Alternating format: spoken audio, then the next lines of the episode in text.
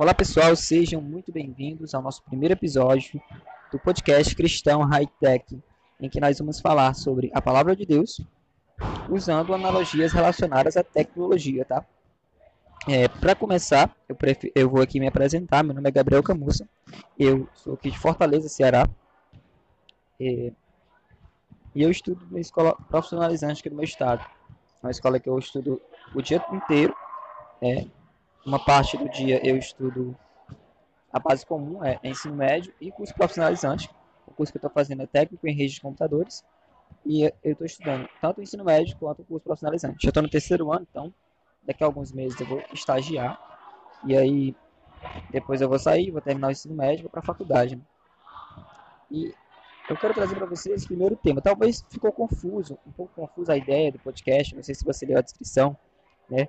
Você ouviu falando aqui sobre falar da palavra de Deus com analogias relacionadas à tecnologia. Isso pode parecer estranho, né? Meio bizarro, meio estranho. Sinistro.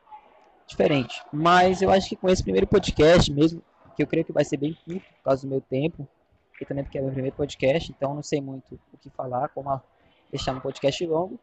Eu quero realmente que ele seja rápido e objetivo. Acho que você vai conseguir entender melhor é, a ideia. O nome desse episódio é O cliente deve respirar as regras do servidor. E essa ideia do cliente, eu estou falando de rede tipo cliente-servidor, que são as redes mais comuns na nossa vida. Né? A gente usa rede cliente-servidor para praticamente tudo, para acessar a internet, para acessar redes sociais. A gente é, depende das regras definidas por vários servidores, e vários, vários servidores mesmo. Os servidores de DNS, que dão acesso às diferentes páginas né, da internet, os servidores das próprias redes sociais, que do Google, enfim, que define o que a gente pode e o que a gente não pode acessar. Só que vai ser é, melhor exemplificado a questão dos servidores locais, servidores utilizados em empresas para definir o nível de acesso dos funcionários. Porque, por exemplo, é, eu hoje, na quarta-feira, que é o dia que eu vou publicar esse podcast, que é também o dia que eu gravei o podcast, é, eu estudei, a gente começou a estudar servidores Windows. A gente instalou o Windows Server 2008, tá? A gente configurou duas contas de usuário, é, criou dois computadores, né, relacionando essas contas de usuário, esses dois computadores, para a gente poder logar lá no, no notebook que a gente vai utilizar para fazer os testes. A gente definiu algumas permissões, por exemplo, a gente tem permissão para fazer acesso remoto sem precisar da permissão do usuário que está usando o computador. Enfim, a gente definiu algumas configurações. Só que a gente poderia ter definido muito mais coisa. Por exemplo, o, os tipos de, quais eram as pastas que determinados usuários de determinados departamentos podem acessar. Uma empresa funciona assim, né? O servidor controla tudo. Se, se aquele computador, o cliente, precisa acessar, ele quer acessar os arquivos, ele precisa passar pelo servidor. E o servidor vai definir o que ele vai ver e o que ele não vê. Então, por que a ideia de respirar? Né? Por que, que o cliente deve respirar as ideias do servidor? Exatamente por isso. Porque é, quando você, você é um PC cliente dentro de uma rede em que tem um servidor, você deve seguir aquelas regras. Se você não quiser seguir as regras, você sai da rede. Você acaba não fazendo mais nada. Muitas empresas, até o acesso à internet, ele, é, ele passa pelo servidor, né, passa pelo servidor proxy, que controla o que você acessa e o que você não pode acessar. Às vezes você pode acessar só sites bancários, acessar redes sociais, enfim. E aí você pode me perguntar, mas qual relação isso tem com a Bíblia? O que é tem a ver com a palavra de Deus? E eu vou mostrar para vocês no livro de Atos, capítulo 9, versículo 1. Diz assim: Saulo e Saulo, respirando ainda ameaças e morte, mortes contra os discípulos do Senhor, dirigiu-se ao sumo sacerdote. Essa parte, vamos frisar essa parte, respirando ainda ameaças e mortes contra os discípulos do Senhor.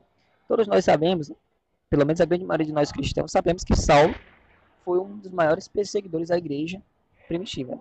Se não o maior, creio que o maior perseguidor. Ele matou muita gente. Você percebe por que ele era tão audacioso nisso? Né? Por que, que ele, é, ele era tão. É, fazia tudo com tanta força e constância, né? Ele era constante, ele não parava, ele todos os dias estava procurando destruir todos os seguidores do caminho. Por que, que ele era assim? Porque ele respirava aquilo ali era a vida dele, ele respirava aquelas regras, ele respirava as regras do sinédrio. Né? As pessoas, é, os sumos sacerdotes, os sacerdotes, eles falavam para Saulo davam as coordenadas e ele seguia aquelas regras. Tinha que fazer isso, ele fazia, ele ia destruir. Ele era para matar pessoas de tal lugar, ele ia e fazia aquela destruição. Ele respirava as regras, ele respirava aquilo ali, ele respirava a morte dos discípulos, ele respirava a, é, a prisão daqueles discípulos, né? Enfim, toda aquela perseguição, ele respirava essa ideia. Ele vivia 24 horas por dia pensando nisso. Assim como o servidor vive, o computador cliente vive 24 horas por dia, pelo menos, enquanto ele está ligado, né? Respirando as, as regras daquele servidor, as regras de um determinado servidor. Se ele está numa rede em que tem um servidor, ele vai respirar aquelas regras. Ele não pode quebrar aquelas regras. E também essa ideia de que Paulo respirava as mortes, é, também nos, nos mostra com, por que, que, o evangelho dele foi tão intenso. Por que, que ele foi tão ousado também no seu evangelho. Porque tudo que ele fazia, ele se entregava completamente. Depois que ele se converteu, você percebe que ele respirava também. Ele passou a respirar a palavra de Deus. É esse ponto que eu quero chegar. Nós devemos respirar a palavra de Deus. Não basta você ler a palavra é, e pronto. Eu li, é, chegou à noite, você leu um determinado faixa de versículo, você leu um subtítulo ali. Aí você leu ali, pá, orou e foi dormir. Mas você não vive aquela palavra. Se você não vive, não adiantou de nada. Foi só um conhecimento adicionado na sua mente, que daqui a pouco você pode até esquecer. E vai ser uma coisa fútil. Você vai passar, vai acabar, você vai esquecer. Mas a questão, o que Jesus quer de nós, não é que a gente leia a palavra. Porque Paulo não simplesmente ouvia o que os, o que os sacerdotes falavam. Ele não só é, conhecia as escrituras, porque Paulo era um grande conhecedor das escrituras. Ele não só lia as escrituras, mas ele tentava aplicar. Ele achava que estava aplicando certo, né? Ele achava que estava colocando a lei de Deus em prática, mas na verdade ele estava fazendo tudo o contrário. Mas ele colocava aquelas leis, as leis dos, sacerdotes, os sacerdotes criaram, aquelas muitas leis que eles criaram, mais de 600 leis, ele vivia aquelas leis, ele respirava aquelas leis, ele vivia. Né? Ele estava sempre focado naquilo ali, ele queria cumprir todas aquelas leis, ele respirava. E é muito mais lei do que a gente tem hoje seguindo o Evangelho de Cristo. Mas muitas vezes a gente não respira essa lei.